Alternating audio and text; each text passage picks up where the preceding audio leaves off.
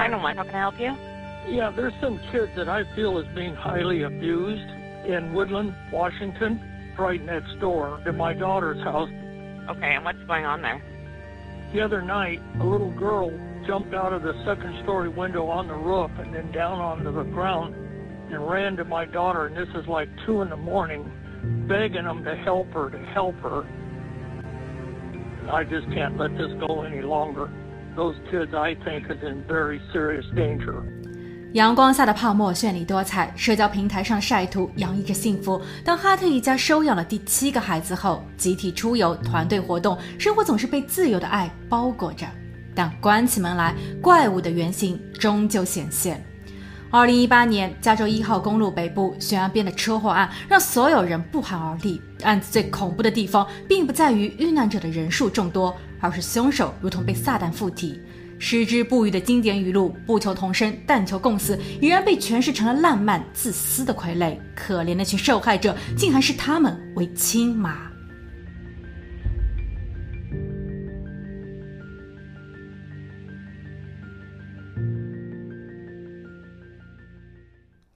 Hello，大家好，我是鬼灵异。这张照片拍摄于二零一四年十一月，三个月前，一位叫布朗的十八岁青年被警员威尔逊射杀。威尔逊说，他是在执行公务，因为布朗涉嫌了一起盗窃案。布朗不但没有配合调查，他还爆粗口对威尔逊动手。威尔逊在拿不到其他警用器械的情况下，只能拔枪警告。布朗依旧讽刺说他是娘炮，并开始抢夺威尔逊的手枪。威尔逊处于自卫，扣下了第一次扳机，子弹并没有击中布朗，这反倒让布朗更加的无力。他先是逃窜，等时机成熟时，又反冲向威尔逊。布朗的身高一米九三，体重一百三十二公斤，他的右手还夹在被衬衫遮住的裤腰带里，这让相对瘦小的威尔逊感到了威胁。威尔逊口头警告，但那没用。在第二、第三次扣动了扳机后，布朗也受了伤，却依旧猛足了劲扑了过来。悲剧往往一念间，当布朗距离威尔逊不到三米时，威尔逊再一次自卫，而这一枪要了布朗的命。但布朗的朋友却作证说，当时两个人正准备前往布朗的祖母家，其实也只要再走一分钟，他们就可以抵达目的地了。是警员威尔逊开着警车突然冒出，威尔逊用力地打开车门，车门撞在了布朗的身上，在反作用力下又弹了回去。车内的威尔逊开始发飙。他透过窗户抓住了布朗的脖子，布朗试图挣扎。当好不容易脱身时，威尔逊也没给个说法，他直接拔出武器。哪怕布朗在见状后高举双手，表示自己未携带武器，请警员也不要开枪。可威尔逊还是扣下了扳机。截然不同的证词暂没有定论，但激愤的人们开始集结，并组织了一场又一场游行，对警方的不满声响也是一浪高过一浪。事发地密苏里州州长不得不宣布该州进入紧急状态，实施宵禁，并动用了防暴装备、直升机和催泪瓦斯等驱散人群。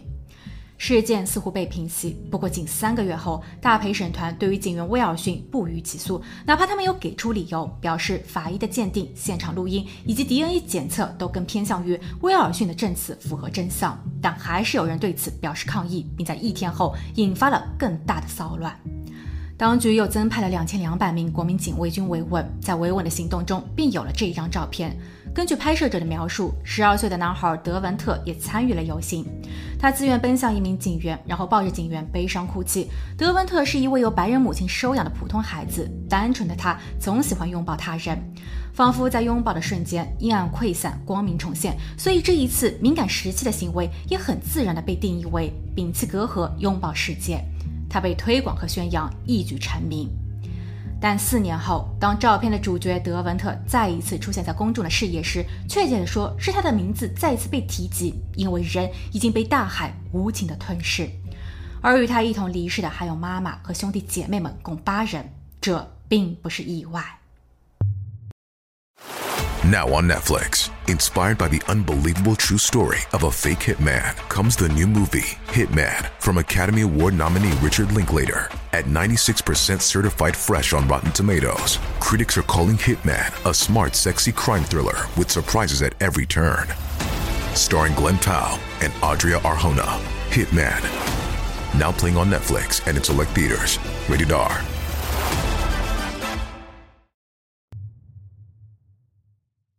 案件的开篇往往有一个看似完美幸福的家庭。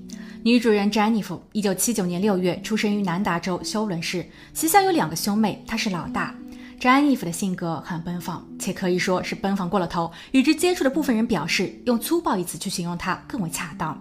这可能是源于他的原生家庭问题。詹妮弗的父母离婚了，詹妮弗自幼跟着母亲生活，但到了十四岁时，叛逆期的她与母亲发生了严重争执。她提出要同父亲一起居住，不过后期她同父亲也闹得很不愉快，父亲直言让她滚回母亲家。詹妮弗在高中毕业后开始独居，她考入了奥古斯塔大学，主修基础教育。一九九九年，她转校到了北方州立大学。同期，与自己同岁的莎拉也从明尼苏达州立大学转到了这里。莎拉想成为一名教师，更关注于特殊教育。由于她也是家中最年长的孩子，多个共同点让她与詹妮弗很快成为了好友。莎拉的性格相对安静，这恰巧与詹妮弗的狂野形成了互补，所以也没过多久，他们升级成了恋人，一起念书，一同居住。但由于当时的大环境比较保守，他们对外一直宣称是闺蜜。二零零二年，莎拉通过努力获得了学位，詹妮弗则因为一门课程始终不能及格，从而放弃学业。踏入社会后，他们需要面对更多的现实问题。两个人除了工作外，还在商量如何将自己出柜的事情与亲朋好友们公开。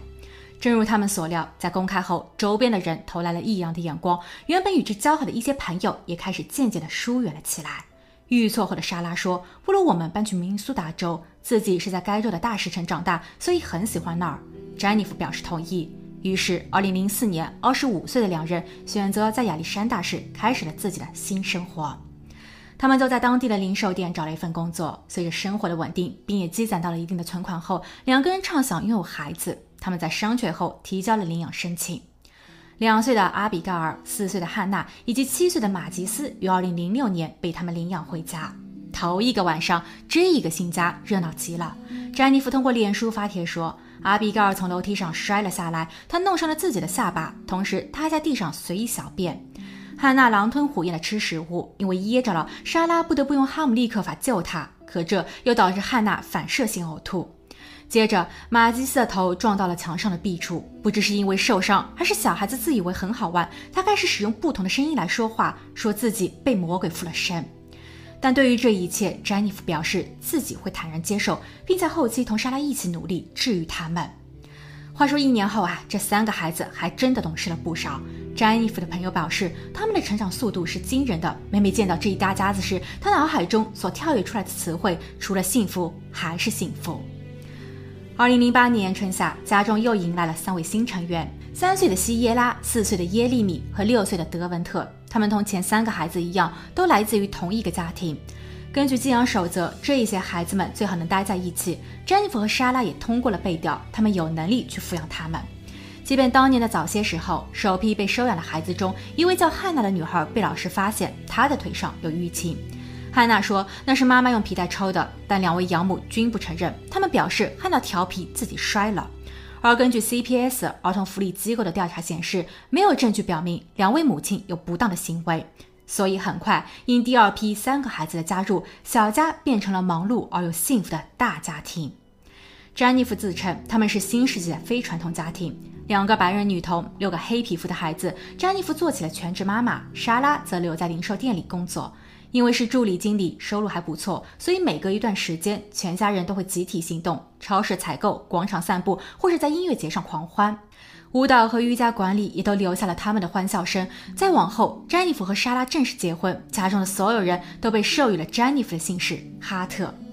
哈特一家在后来又搬到了俄勒冈州，在那里，他们更是成为了人尽皆知的完美家庭。小男孩德文特的拥抱也是发生在这一个阶段，全家人都很支持他，也跟着他一起拥抱。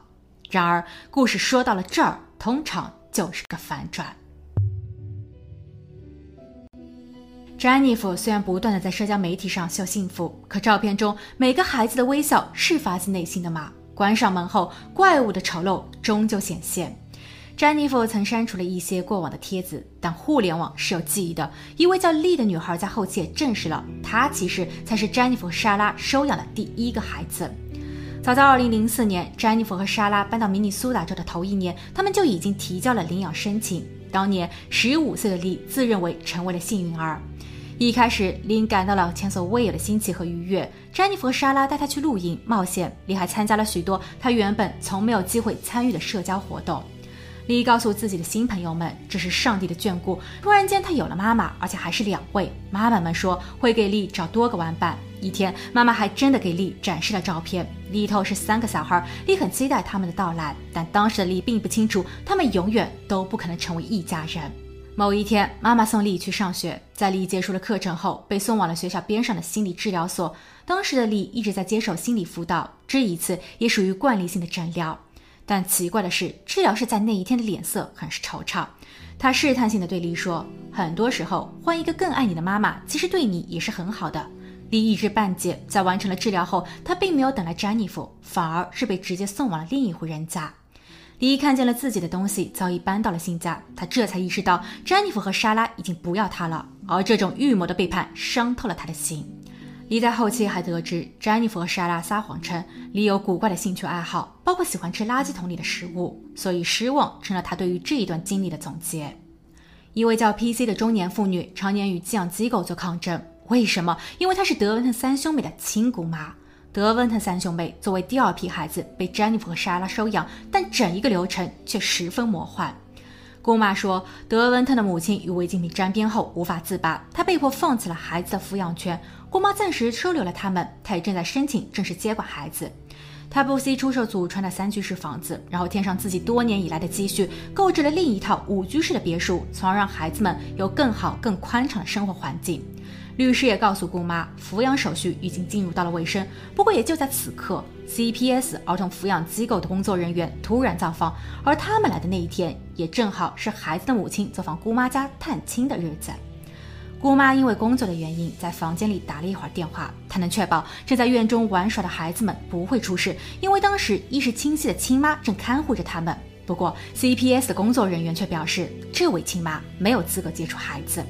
姑妈的行为被他们视作为是让孩子们处于危险境界，所以这也最终导致了她的抚养申请失败。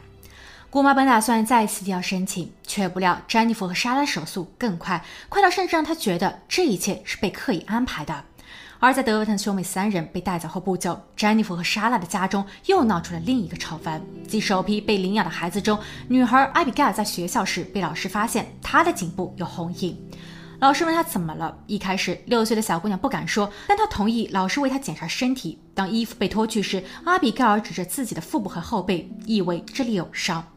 老师立刻报案，CPS 儿童福利机构也派了人前来调查。阿比盖尔轻声说道：“是妈妈詹妮弗把她的头没进了水里。”但奇怪的是，詹妮弗在后来并没有被处置。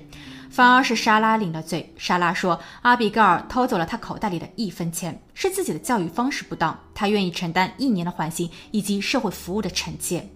而在此事翻篇前，他和詹妮弗也将所有的孩子都领回了家，他们不再上学，被家长要求在家守教。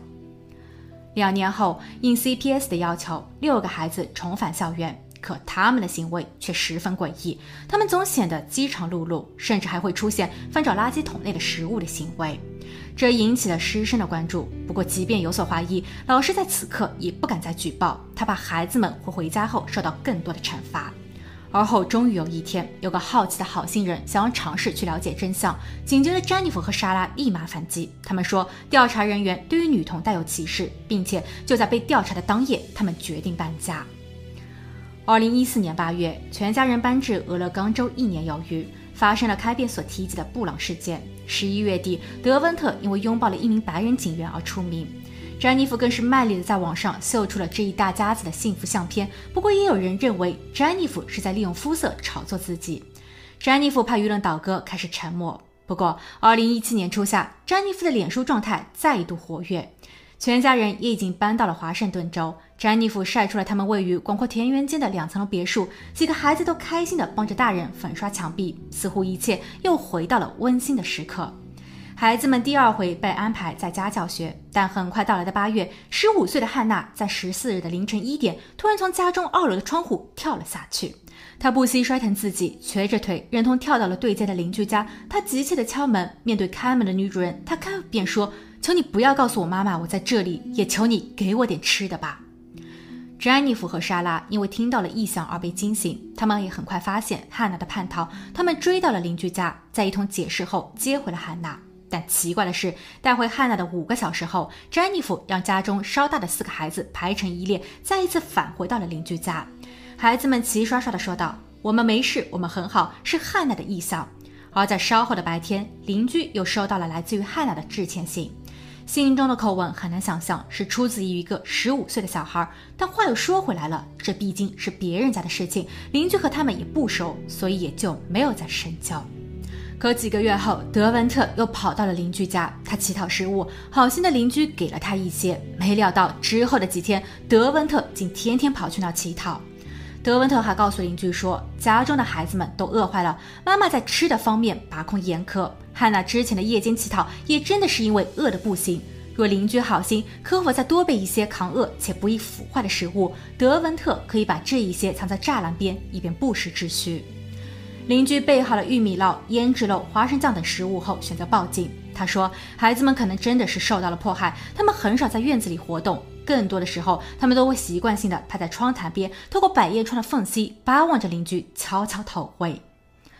二零一八年三月二十三日，CPS 上门调查。虽然詹妮弗和莎拉的汽车都停在了自家的车道上，但包括两人在内的所有人没有人开门。CPS 没有权利破门而入，所以留下了纸条，备注并安排在三天后三月二十六日再一次回访。然而二十六日当天，这一家人人去楼空。路沿边的水泥石块被撞倒了。据邻居反馈说，他们在二十四日匆匆离开，开车的是詹妮弗，因为不小心撞到了水泥块，所以引起了邻居的注意。詹妮弗尴尬地解释，说自己和孩子们一样，都等不及再一次出发旅行。然而这一次与往常不同，詹妮弗不再晒图，她的社交动态也清静无为。莎拉所工作的科尔百货公司老板向华盛顿州社会与卫生服务部汇报说，莎拉在二十三日结束工作后回家。当天，莎拉的状态看起来很不错。不过到了夜晚，她给老板发送了一条短信，表示自己生病了，要求去医院。老板自然答应了她的病假。但隔天还有二十五日，一向都会把工作安排的干净利落的莎拉，却在没有任何交代的情况下失联了。Thanks for holding. Can I help you? Yes, I was calling to see if I can get a welfare check done. And who are we checking on? Sarah Hart. Tell me the reason that we're checking on her. She sent out a text message at 3 o'clock in the morning on Saturday stating that she was sick. Nobody's seen or heard from her since. When she said she was sick, did she say what was going on, or? She just thought she was going to have to go to the doctor. I checked the hospital; they didn't have any record of her, and I think her phone is now dead.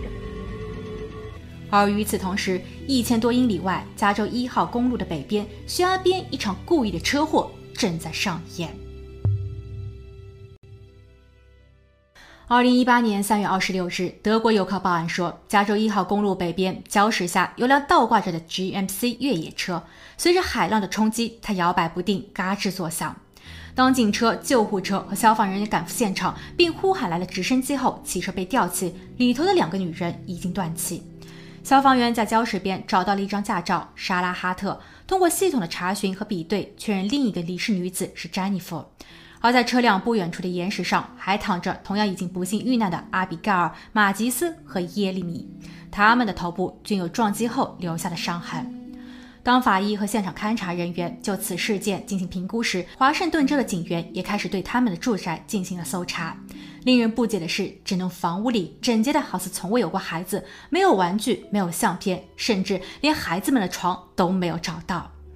孩子们也许真的相信他们要去到外州游玩。根据车载仪以及沿途监控画面显示，他们一路向南，离开了华盛顿州，途经俄勒冈州，进入加州的日期为三月二十五日。莎拉在沃尔玛超市购买了一大瓶苯海拉明。詹妮弗负责开车，她在高速公路边的服务站里采购了当日的晚餐三明治。他还给自己准备了平日里从不沾染的啤酒。除了两个大人外，孩子们都在不知情的状况下享用完了含有安眠作用的人生的最后一餐。二十六日凌晨，在詹妮弗驾车继续赶路时，莎拉用自己的手机开始搜索：一个一百三十磅的女人需要服用多少苯海拉明才能达到无知觉的状态，以及低温溺水需要多久才能离世等问题。当越野车开到了他们决定的目的地后，莎拉吞服下了四十二粒药片，詹妮弗也是一口气喝下了五罐酒。在一个高约三十米、没有护栏却也相当宽敞和安全的悬崖平台上，他们短暂停留了一分钟，然后詹妮弗突踩油门，车内的黑匣子记录下四点十五分，汽车在三秒内加速至九十英里每小时，然后它掉了下去。由于孩子们都未系安全带，在掉落的过程中，他们飞出了窗外。四月七日，事发近两周，警方找到了西耶拉的尸体。一个月后，一条蓝色标签上写着 H 的牛仔裤、一双登山鞋，还有一只装有部分脚骨的袜子被发现，他们都属于汉娜。而德文特，那个曾给了世界拥抱的男孩，却无法赢得妈妈的真爱，被冰冷的大海永远吞噬。法医表示，孩子们的最后状态显示他们生前营养不良，虚假的母爱、营养机制的不完善以及系统之间数据的不对称、没有互通，让这两个女人钻了空子。他们以多次搬家，从而来规避法律的责任，直到最后，孩子们都被以最极端的方式结束生命后，才有人开始反思。Who are we checking on? The mothers are Sarah and Jennifer Hart. And according to my intake, they have six children in the home. Okay. And what was the reason we were checking on that? Concerns that the children aren't being fed. Okay. And I'm sorry, you're with CPS? Yes. 詹妮弗的姑姑哭着说：“她曾经有见过孩子们，他们说话前必须举手，吃饭时不能说话，像是训练有素的军人。她以为那是家教，但现在看来，谁会要一个机械般毫无生气的生活呢？” 詹妮弗的朋友在事后也透露说，詹妮弗曾经告诉过他，一三年六月二十八日，孩子们被给予了一小块披萨，他们都非常珍惜。詹妮弗说，剩下的明天吃。不过到了深夜，有人违规偷吃了剩余的部分，于是詹妮弗惩罚了六人，让他们躺在充气的床垫上，戴上眼罩，手臂笔直的放在身体两侧，木头人的状态五个小时。詹妮弗对此沾沾自喜，因为从此以后，没有孩子再敢越界。每当 CPS 定期回访时，孩子们也被听话的很，他们只会告诉外界詹妮弗想让外人知道的信息。二零一九年四月三日，事发一年零一周，本案的裁决毫无争议。詹妮弗和莎拉谋杀后自尽，他们曾不懈努力追求伟大母亲救世主的形象，可到头来却是极恶，他们根本就没有资格去当妈妈。现在再来回头看一下德文特的那一张照片，他真的是因为外界所认为的摒弃隔阂、拥抱世界吗？也许当时的他是在求救，然而有人率先给他扣上了政治色彩的帽子，他背后的真实苦楚被掩盖。好了，今天的故事就分享到这，我们下期见。